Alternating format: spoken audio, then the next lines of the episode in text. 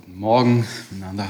Schön, dass ihr alle da seid. Ich freue mich, das Vorrecht zu haben, Gottes Wort zu lesen und auszulegen. Kurz, kurze Vorstellung, bevor ich loslege. Äh, ich bin in Nordirland aufgewachsen, äh, bin mit 19 in der Schweiz gekommen, äh, vier Jahre in Kanton Solothurn, habe in der KIB Europazentrale gearbeitet in Basel-Land und ähm, dann war ich auf der Bibelschule, habe Claudia kennengelernt in Deutschland, war einige Jahre Pastor in Irland und ähm, wir sind wieder seit 15 Jahren ähm, an der Grenze ähm, auf deutscher Seite in Lörrach wohnhaft mit zwei Jungs, äh, bald 21 und bald, na, gerade 21 geworden und bald 18, 19. Gut. Okay. Ja, wechselt jetzt in den Tagen. Genau.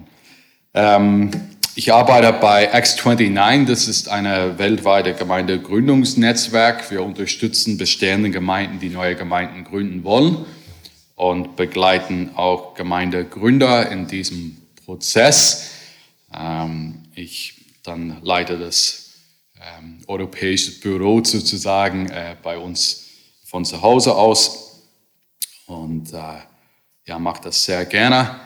Äh, wir würden auch gerne Gemeinde gründen. Das letzte Mal habe ich ein bisschen davon berichtet. Ähm, da sind, ja, es war einfach schwer im letzten Jahr. Es sind äh, immer weniger Leute gekommen. Auch in der Corona-Zeit war es nicht leicht, neue Leute zu gewinnen äh, für die Sache. Und wir waren recht müde und ähm, wünschten uns Leute, die uns unterstützen. Und die waren einfach nicht da. Und so haben wir gesagt, okay, wir parkieren das erstmal. Also wir treffen uns nicht als ähm, als äh, Hauskreis. Wir haben uns eine Gemeinde angeschlossen in der, in der Gegend und äh, wir sind dort im Gespräch mit den Ältesten, wie das, wie das weitergehen könnte mit ihrer Unterstützung. Ähm, wir sind da ganz gelassen eigentlich. Wir sehen das einfach als Gottes Führung im Moment für uns. Und äh, ihr könnt mitbeten, dass der Herr uns Leute schickt, die auch bereit sind, mit anzupacken im Kernteam, weil alleine ist es einfach schwer.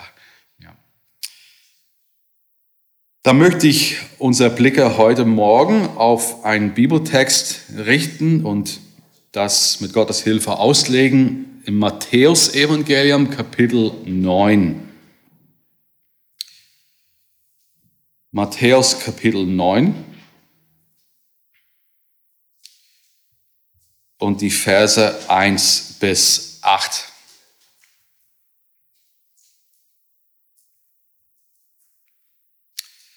Matthäus 9, Vers 1. Und er trat in das Schiff, fuhr hinüber und kam in seine Stadt. Und siehe, da brachten sie einen Gelähmten zu ihm, der auf einer Liegematte lag. Und als Jesus ihren Glauben sah, sprach er zu den Gelähmten, sei getrost, mein Sohn, deine Sünden sind dir vergeben. Und siehe, etliche der Schriftgelehrten sprachen bei sich selbst, dieser lästert. Und da Jesus ihre Gedanken sah, sprach er, warum denkt ihr Böses in euren Herzen? Was ist denn leichter zu sagen, deine Sünden sind dir vergeben? Oder zu sagen, steh auf und geh umher? Damit ihr aber wisst, dass der Sohn des Menschen Vollmacht hat, auf Erden Sünden zu vergeben, sprach er zu dem Gelähmten, steh auf, nimm deine Liegematte und geh heim. Und er stand auf und ging heim. Als aber die Volksmenge das sah, verwundete sie sich und pries Gott, der solche Vollmacht den Menschen gegeben hatte.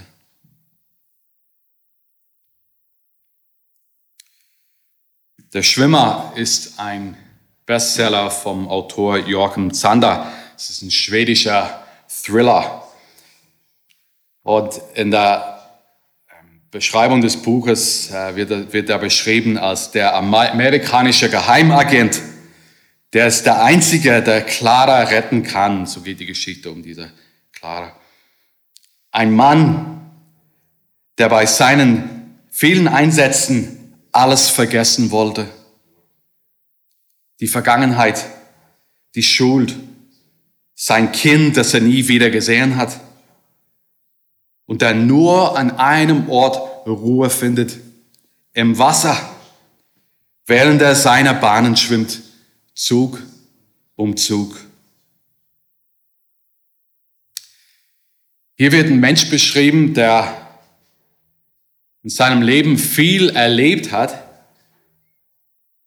Ein Mensch, der auch von seinem Gewissen geplagt wird. Er versucht mit seinem Leben klarzukommen, einfach weiterzuleben. Aber seine Vergangenheit holt ihn immer wieder ein. Vor allem in seine Gedanken. Noch eine anderes, andere Illustration. Äh, Im vergangenen Dezember in Deutschland hat der Bundeskanzler und sieben weitere Minister in ihrem Eid auf ein Formel verzichtet. Dieses Formel war, so wahr mir Gott Hilfe. Helfe. Also ich werde all das machen zum besten Gewissen und dann am Ende, so wahr mir Gott Helfer, hat man weggelassen. Das steht ihnen zu. Wenn sie das nicht glauben, dann ist es besser, sie sagen es nicht. Aber die, die klare Aussage ist, also ich muss Gott nicht in einem Formel haben. Ich werde mich schon anstrengen. Ich brauche Gott nicht. Ich kriege das schon alleine hin. Und immer mehr Menschen in unserem Land, die, die lehnen den Glauben ab. Die sehen den Glauben als überflüssig in einer modernen Gesellschaft. Wir brauchen Religion und Glaube nicht, die führen nur zu Fanatismus. Wir brauchen nur die Wissenschaft. Wir brauchen zunehmende Erkenntnisse. Und der Mensch will frei sein und glaubt, dass er niemanden Rechenschaft schuldig ist, außer sich selbst.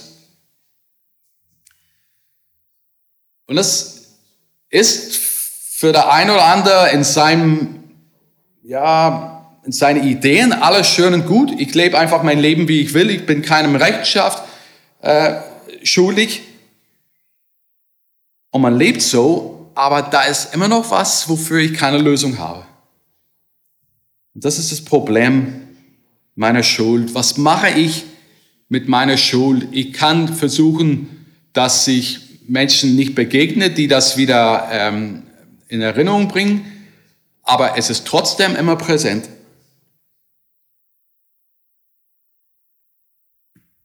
Was mache ich mit den Dingen, die ich getan habe, die ich bereue?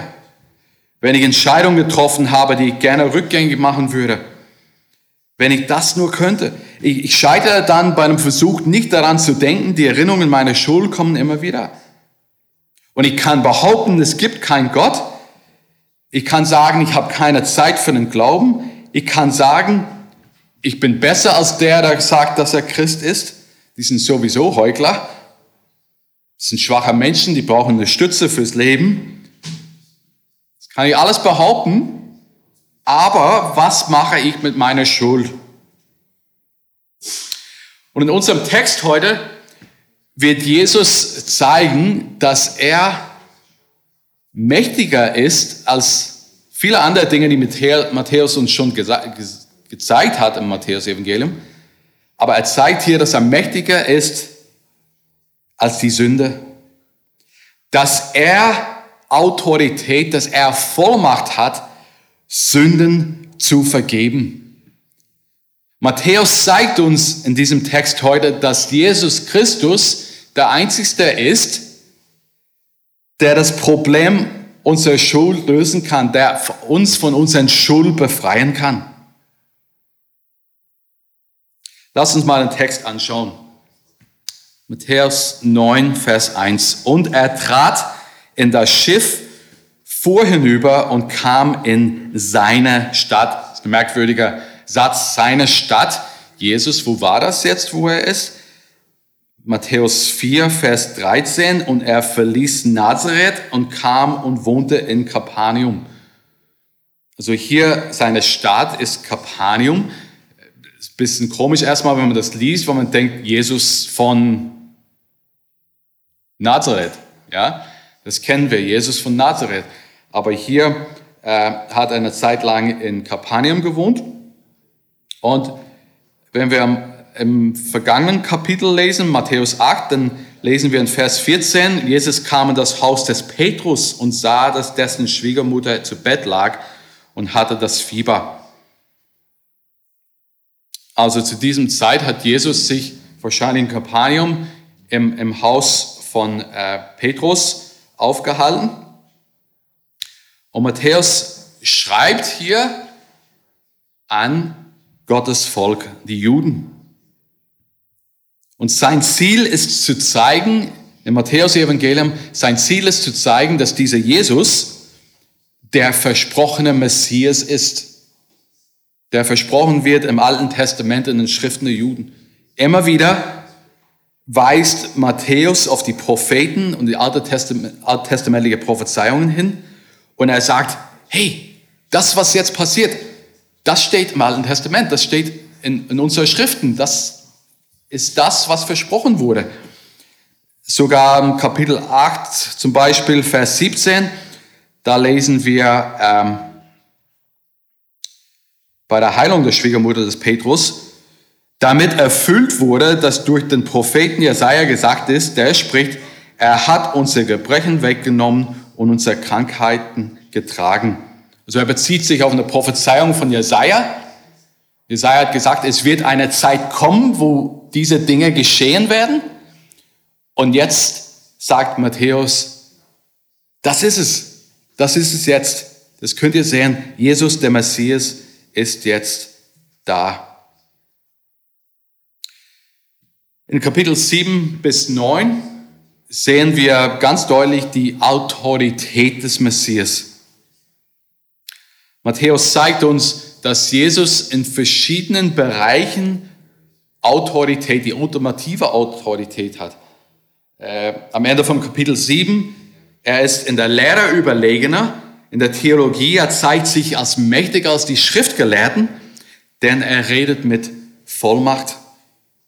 Also er ist theologisch überlegener in der Lehre. In Kapitel 8, äh, 1 bis 17, er ist mächtiger als alle Krankheiten. Wir haben hier eine Heilung eines Aussätzigen, der Knecht vom Hauptmann, die Schwiegermutter des Petrus. Dann in Kapitel 8 ab Vers 23 sehen wir, er ist mächtiger als die Natur. So ein Sturm auf dem Wasser, er stand auf und er bedrohte den Wind und das Meer und da wurde es ganz still. Und dann ab Vers 28, er ist mächtiger als die Dämonen. Jesus hat zwei Besessene geheilt. Vers 32. Und er sprach, fahrt aus, da fuhren sie aus und fuhren in die Säue. Und merkt ihr hier, was, was, was geschieht hier, wie Jesus sich offenbart und wie Matthäus das für uns ähm, hier festhält? Er ist, er ist mächtiger in der, in der Lehre, mächtiger als die Schriftgelehrten, denn er hat Vollmacht ja, er kann menschliche Probleme, menschliche physische Probleme, kann er alle heilen, alle Krankheiten. Er hat volle Autorität über, über die Natur, über, über die, die, die sichtbare Dinge in dieser Welt. Und dann über die unsichtbare Welt hat er auch Autorität, weil er Menschen mit Dämonen heilen kann. Also eigentlich in allen Bereichen ist Jesus überlegener und hat volle Autorität. Und jetzt kommt etwas, was eigentlich das Allerbeste ist für uns. Jesus ist mächtiger als die Sünde. Jesus hat erlösende Macht. Die Macht, Sünden zu vergeben. Jesus kann nicht nur Menschen von ihren Krankheiten heilen, er kann nicht nur äh, den Wind und die Wellen sagen, was sie zu tun haben, oder die Dämonen sagen, was sie zu tun haben. Er kann das größte Problem der Menschheit auch lösen, weil er kann Menschen von ihrer Schuld befreien. Und das sagt er hier in Vers 2. deine Sünden sind dir vergeben. Lesen wir Vers 2. Und siehe, da brachte sie einen Gelähmten zu ihnen, der auf einer Liegematte lag. Und als Jesus ihren Glauben sah, sprach er zu den Gelähmten, sei getrost, mein Sohn, deine Sünden sind dir vergeben. Ich möchte sagen zu Vers 2, das ist eine überraschende Aussage. Das ist eine überraschende Aussage. Und es geht alles recht schnell hier. Ähm, hier wird der Gelähmte zu Jesus gebracht. Wenn wir die Evangelien vergleichen, hier ist Matthäus, wenn wir äh, Lukas, Markus und Lukas, wenn wir Markus und Lukas äh, nehmen äh, und die nebeneinander mit Johannes, Johannes erwähnt es gar nicht, dann sehen wir, dass Matthäus große Stücke von dieser Erzählung rauslässt. Äh, wenn wir in Markus und Lukas Evangelium schauen, dann, dann kennen wir die Geschichte. Das ist ein Mann, der ist gelähmt, der hat vier Freunde. Ja? Die, die nehmen ihn und bringen ihn zu Jesus. Die kommen zum Haus und was ist mit dem Haus? Da ist kein Platz in dem Haus, das ist voll. Dann überlegen sie, was machen sie? Das sehen sie außen am Haus in dieser, zu dieser Zeit war, war eine Treppe und da könnten sie hoch, da haben sie das Dach aufgemacht. Ihr kennt die Geschichte, ne? Äh, macht das Dach auf und lässt mal mit Seilen dann äh, diesen Mann runter zu den Füßen von Jesus, wo Jesus ihn dann geheilt hat. Von all dem erzählt uns Matthäus gar nichts. Wir lesen einfach, und sie brachten da brachten sie einen Gelähmten zu ihm, der auf einer Liegematte lag. Das andere ist nicht so wichtig für Matthäus, weil er ein ganz bestimmtes Ziel hier verfolgt. Er will uns zeigen, dass Jesus mächtiger ist als die Sünde, dass er Sünden vergeben kann.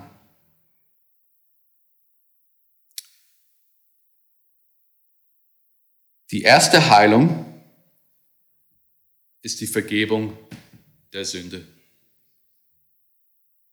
Die Freunde bringen den Gelähmten zu Jesus, weil sie wissen, dass er heilen kann, dass er es möglich machen kann, dass diesem Mann wieder gehen kann.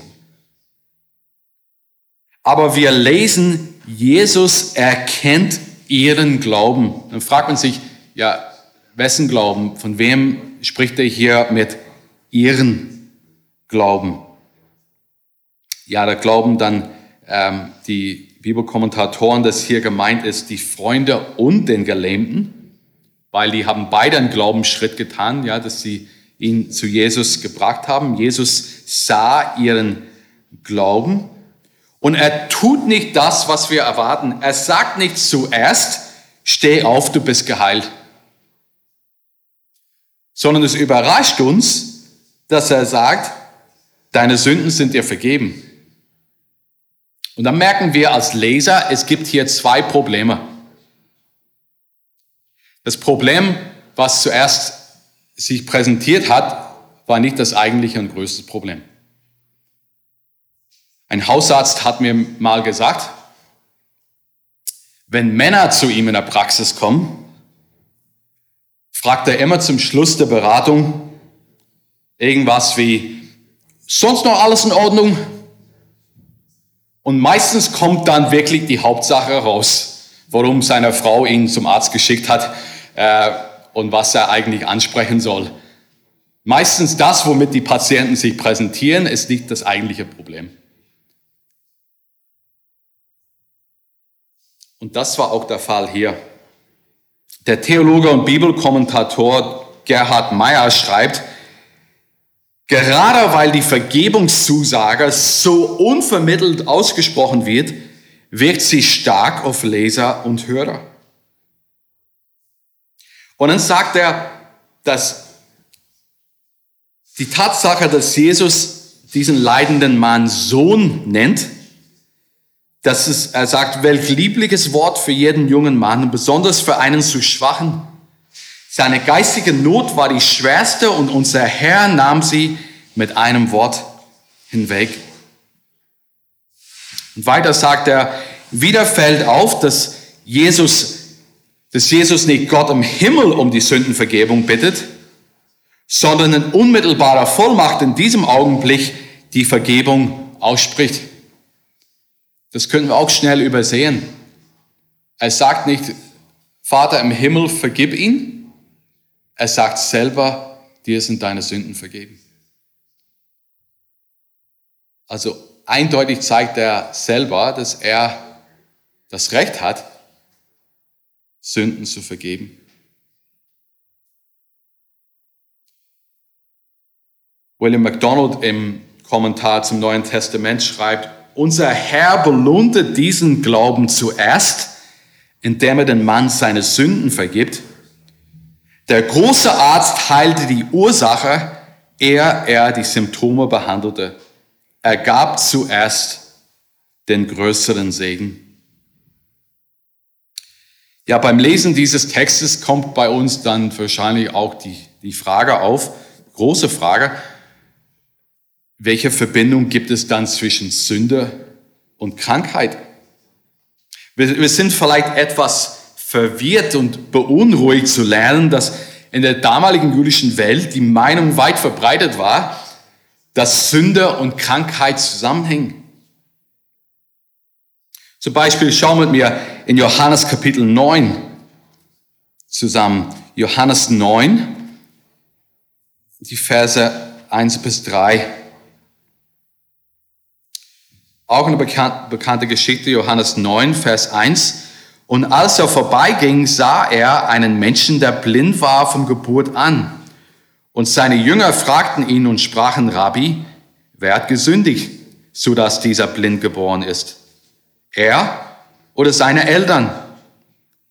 Jesus antwortete, weder dieser hat gesündigt noch seine Eltern, sondern an ihm, an ihm sollten die Werke Gottes offenbar werden. Also hier sollten wir wirklich aufpassen und nicht wie Hiobs Freunde ihn vorschnell auf die Anklagebank setzen und gnadenlos nach möglichen Ursachen suchen. Hiob hat in seinem Leben viel gelitten und wenn von ihm gesagt wird, der war ein untadeliger und rechenschafter Mann, der Gott fürchtete und das Böse mied, Wir wissen, dass äh, obwohl die, die individuelle Sünde meistens nicht die direkte Ursache für die Krankheit einer Person ist, wenn wir Johannes 9 lesen, das hat Jesus auch gesagt, das war in diesem Fall nicht die Ursache äh, für die Krankheit, resultiert letztendlich aller Verdorbenheit und der Tod aus dem Einzug der Sünde in der Welt. Krankheiten, Schmerzen, die in dieser, unserer Welt vorhanden sind und uns alle bekannt sind, das ist auch eine Folge von der Sündenfall, das in dieser Welt gekommen ist.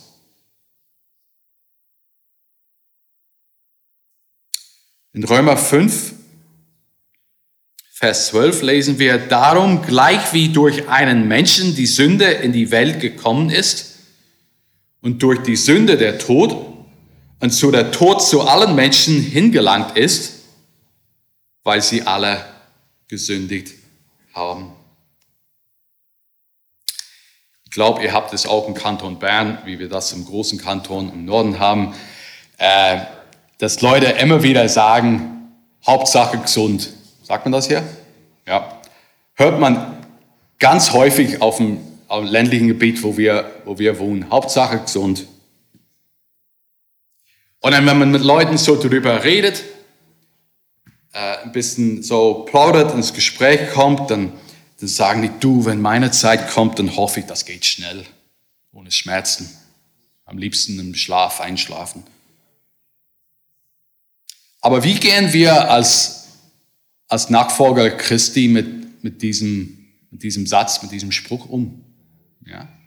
Hauptsache gesund. Ist das wirklich die Hauptsache?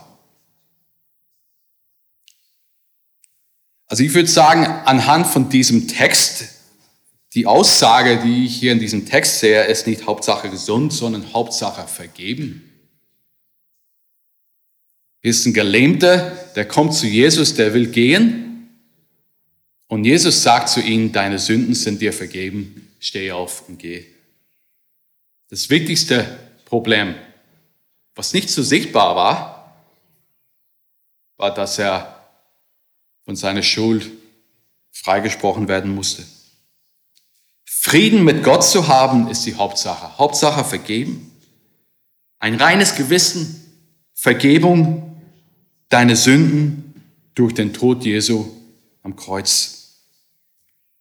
Ja, das war hier äh, eine überraschende Aussage. Und dann in Vers 3 ist eine falsche Behauptung. Und siehe, etliche der Schriftgelehrten sprachen bei sich selbst, dieser lästert. Andere Übersetzungen fügen hinzu, dieser lästert Gott. Es ist klar, was hier gemeint ist. Das ist Gottes Lästerung. In Markus 2, Vers 7, was redet diese solche Lästerung? Wer kann Sünden vergeben als nur Gott allein? Dieser lästert Gott. Das ist eine falsche Behauptung. Das möchte ich zeigen, warum das eine falsche Behauptung ist. Was bedeutet es, Gott zu lästern? Wir lästern Gott, wenn man ihm die Ehre abspricht. Und das bringt mit sich eine schwere Strafe im äh, Levitikus 24, 3. Mose 24. Wer des Herrn Namen lästert, der soll des Todes sterben. Also nach dem Gesetz behaupten die Schriftgelehrten, anhand von dieser Aussage, was Jesus jetzt gerade gemacht hat, da hat er den Tod verdient. Das sagt das Gesetz. Aber nur wenn es stimmt, nur wenn er wirklich Gott lästert. Und eigentlich lästert er Gott nicht. Eigentlich, was er sagt, ist Wahrheit, aber das, das sehen wir gleich. William MacDonald sagt, ist Jesus aber nicht nur ein menschlicher Rabbi, oder Religionsstifter, sondern vielmehr der Messias, der Erlöser und Gottes Sohn, dann kann ihn der Vorwurf nicht treffen. Dann hat Jesus recht. In Matthäus 8 und 9 ist also die Kernfrage eine christologische Frage. In anderen Worten, wer ist Jesus in Wirklichkeit? Und wir merken jetzt, wie die Schriftgelehrten damals gemerkt haben, dass wenn Jesus sagt, dir sind deine Sünden vergeben, das war ein unmissverständlicher Anspruch auf göttliche Autorität. Unmissverständlich. Jesus behauptet mit dieser Aussage, ich bin Gott. Vers 4 lesen wir, und da Jesus ihre Gedanken sah, sprach er, warum denkt ihr Böses in eurem Herzen? Hier sehen wir eine überlegene Fähigkeit. Jesus ist der große Gedankenkenner. In Vers 2 hatten wir den Ausdruck, ihren Glauben sehen. Und jetzt lesen wir ihre, Glaub, ihre Gedanken sehen. Also er kann ihren Glauben sehen und er kann ihren Gedanken sehen. Also eigentlich haben sie keine Chance, ja, irgendwas von Jesus zu verstecken. Er sieht alles, das überlegener. Weil in Jesus Christus ist Gott wahrhaftig Mensch geworden. Und er ist auch noch in seiner göttlichen Natur allwissend und ihm bleibt nichts verborgen.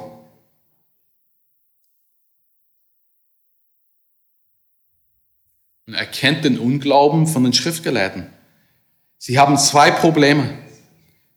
Erstens, sie finden das zu einfach, was Jesus hier macht, weil dieses Wunder nicht nachweisbar ist, zu sagen, dir sind deine Sünden vergeben. Das ist nicht nachweisbar. Das ist einfach zu einfach, dass irgendjemand kommt und behauptet, Gott zu sein und sagt, das, das kann doch jeder machen. Und zweitens, das andere Problem, was die Schriftgelehrten haben, ist, Sie lehnen seine Behauptung ab, der Messias zu sein und werfen ihm Gottes Lästerung vor. Und Jesus geht auf diese Herausforderung ein in Vers 5. Und er sagt, was ist denn leichter? Es ist eine rhetorische Frage, Vers 5. Was ist denn leichter zu sagen, deine Sünden sind dir vergeben, oder zu sagen, steh auf und geh umher? Um diese Kontroverse eine Ende zu machen, stellt er diese Frage. Und die implizierte Antwort ist, es ist einfacher zu sagen, deine Sünden sind dir vergeben, dann ist keine Möglichkeit zu überprüfen, ob es geschehen ist oder nicht. Aber für einen normalen Menschen ist die Antwort eigentlich, sind beide schwer, sind beide sogar unmöglich. Aber für den Messias, für Gott selbst, sind beide kein Problem.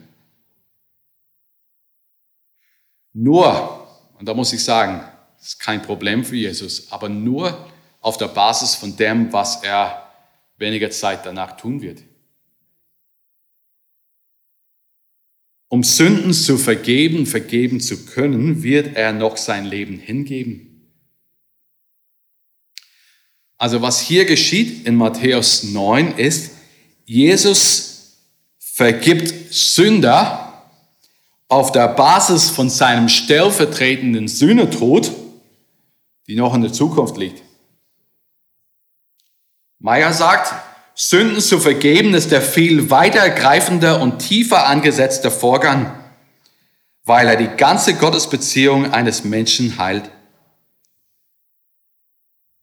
Was geschieht? Der Herr tat beide Wunder und er bestätigte seinen Machtanspruch durch ein sichtbares Zeichen, das niemand in Frage stellen konnte. Schauen wir Vers 6 an und 7 zusammen. Damit ihr aber wisst, dass der Sohn des Menschen Vollmacht hat, auf Erden Sünden zu vergeben, sprach er zu den Gelähmten, steh auf, nimm deine Liegematte und geh heim. Und er stand auf und ging heim. Diesen zwei Verse möchte ich überschreiben mit dem Titel einer Herausforderung angenommen. Damit ihr aber wisst. Also, wollt ihr es wirklich wissen? Dann zeige ich es euch. Hier ist die zweite Heilung. Steh auf, hebe dein Bett auf und geh heim. Ähm, wer Kinderarbeit macht, weiß auch, was eine Gegenstandslektion ist wie man Gegenstand nehmen kann und irgendeinen Punkt illustrieren damit. Und was wir hier haben, glaube ich, ist eine überdimensionale Gegenstandslektion. Ein Gelähmten, der steht auf und geht heim. Diesen Gelähmten musste zeigen, dass er glaubt. Er musste zeigen, dass die Heilung erfolgreich war. Es reichte nicht, dass er einfach da liegt und sagt, ja, ich fühle mich besser. Ich glaube, ich kann gehen. Er musste es auch demonstrieren, damit sie auch wussten, Jesus hat ihn geheilt. Er muss aufstehen, er muss die Matte nehmen, er muss nach Hause gehen. Manche behaupteten, wäre er wegen der Verbindung mit dem Glauben und dieser Tat, manche Ausleger glauben, wäre er liegen geblieben, so wäre nichts geschehen. Also er musste eigentlich, sich eigentlich vornehmen, aufzustehen, damit die Heilung, weil er musste dadurch zeigen, dass er glaubt, dass Jesus ihn geheilt hat. Naja.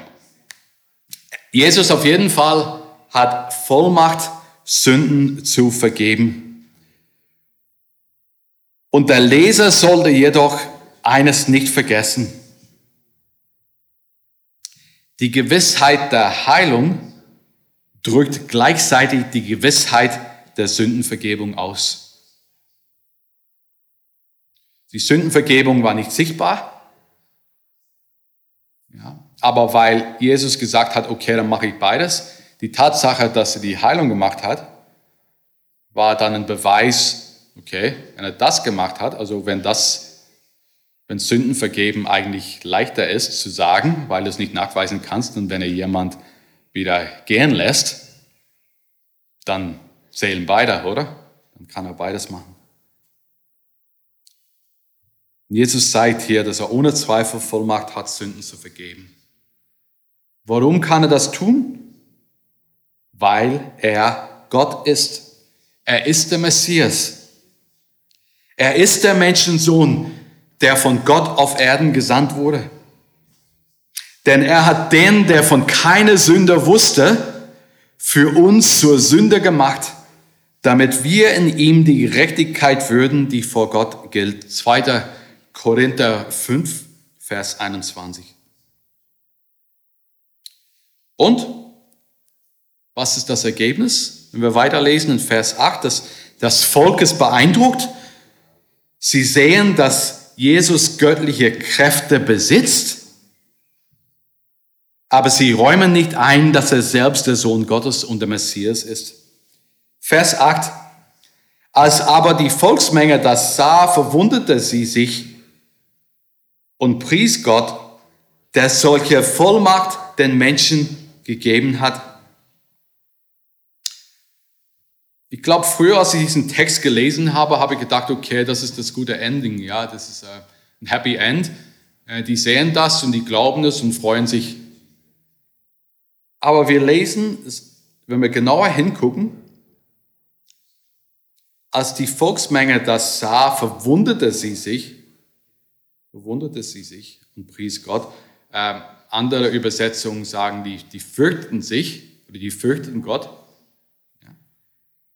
der solche Vollmacht den Menschen gegeben hatte. Das ist ein Unterschied in äh, die Verwundeten sich, dass Gott jetzt in Jesus Christus in ihrer Mitte war. Das steht nicht. Der solche Vollmacht den Menschen gegeben hatte, das ist was anderes. Das Volk erkennt hier, dass Gott für solche Werke gepriesen werden soll. Die staunen über das, was sie gesehen haben und dass Gott solche Macht den Menschen gegeben hat. Also anscheinend können wir das so verstehen, dass sie, sie betrachten Jesus als einen Menschen, einen Menschen, der von Gott besondere Gaben verliehen bekommen hatte, als einen Propheten, der wunderbare Kräfte empfangen hatte und sie zum Wohl der Menschen gebraucht hatte. Und das ist was anderes als erkennen, dass er der Jesus, der Messias ist, der Sohn Gottes.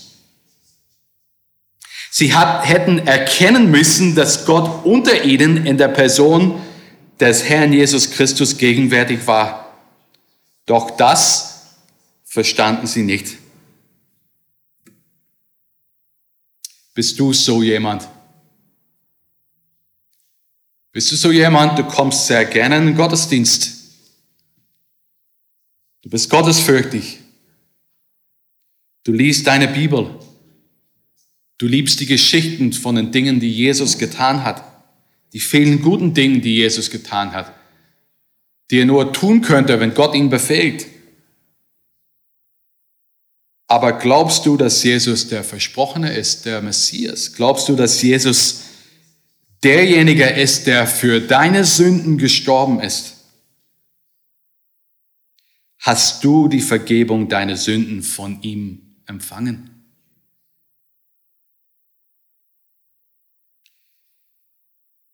Ich glaube, hier in Emmanuel Bern muss ich euch nicht erklären, was das Evangelium ist. Ich glaube, das habt ihr schon sehr oft gehört. Und trotzdem müssen wir uns immer wieder daran erinnern. Das Evangelium ist dies. Nur Jesus hat die Macht, Sünde zu vergeben, weil er selbst die Schuld für unsere Sünden auf sich genommen hat, als er stellvertretend am Kreuz starb. Kein anderer kann einen Menschen von der Last seiner Sünden befreien, als der, der am aller Macht gegeben ist im Himmel und auf Erden. Nur Jesus kann dich von deiner Last der Sünde befreien.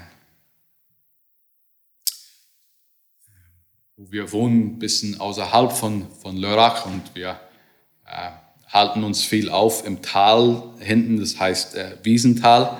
Dort ist auch die, die Gemeinde wo wir uns jetzt äh, angeschlossen haben. Und im Wiesental sind viele Menschen gottesfürchtig.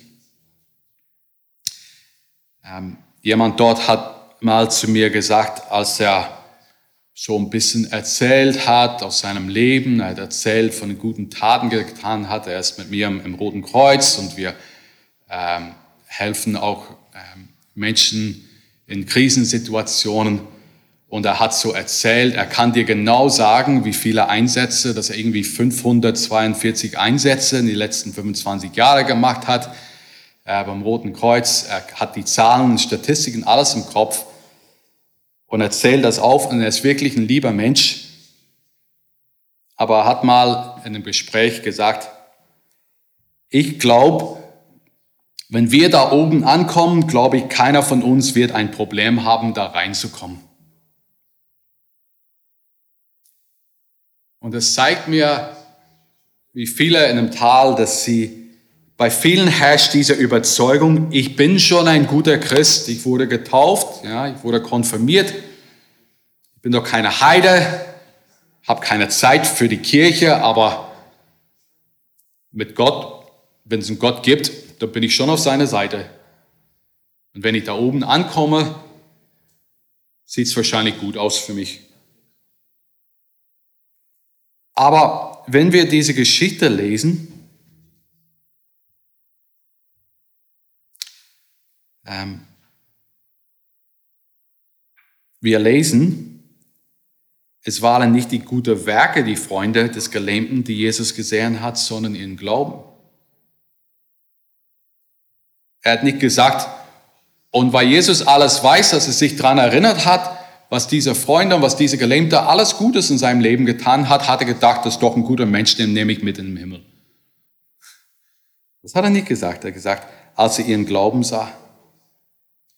Und Vergebung der Sünden kommt nur durch den persönlichen Glauben an den Herrn Jesus Christus. Und so beim Evangelium geht es nicht darum, was du in deiner Lebenszeit tun kannst, um Jesus zu beeindrucken. Weil du kannst ihn auf keine Weise beeindrucken. Beim Evangelium geht es darum, das anzunehmen, was Jesus bereits für dich getan hat. Lass mich nochmal sagen. Beim Evangelium geht es nicht darum, was du in deiner Lebenszeit tun kannst, um Jesus zu beeindrucken. Das ist nicht das Ziel vom Leben. Das Evangelium ist das anzunehmen, was Jesus bereits für dich getan hat. Und wenn du das tun, tust, dann verspricht er uns in seinem Wort, Jesaja 43, Vers 25, ich, ich tilge deine Übertretungen um meinetwillen und an deine Sünden will ich nie mehr denken. Und ich schließe mit den Wörtern aus Hebräer 10, ab Vers 19.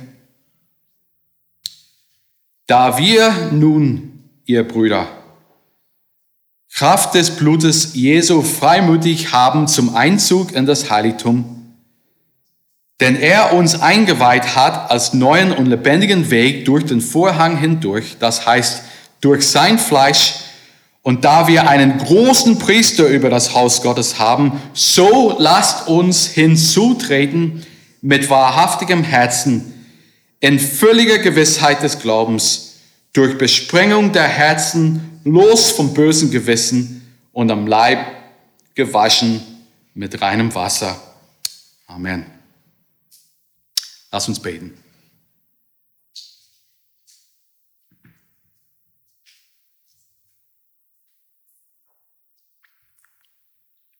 Herr, du sagst uns weiter in deinem Wort, wenn wir aber unsere Sünden bekennen, so ist er treu und gerecht, dass er uns die Sünden vergibt und uns reinigt von aller Ungerechtigkeit. Wir danken dir, Herr, für dieses Versprechen. Wir bitten dich, Herr, dass dein Wort weiterhin in unserem Herzen wirkt dass dein Wille geschieht, geschieht in diesem Raum und in unseren Herzen, unserem Leben, zu deiner Ehre. Amen.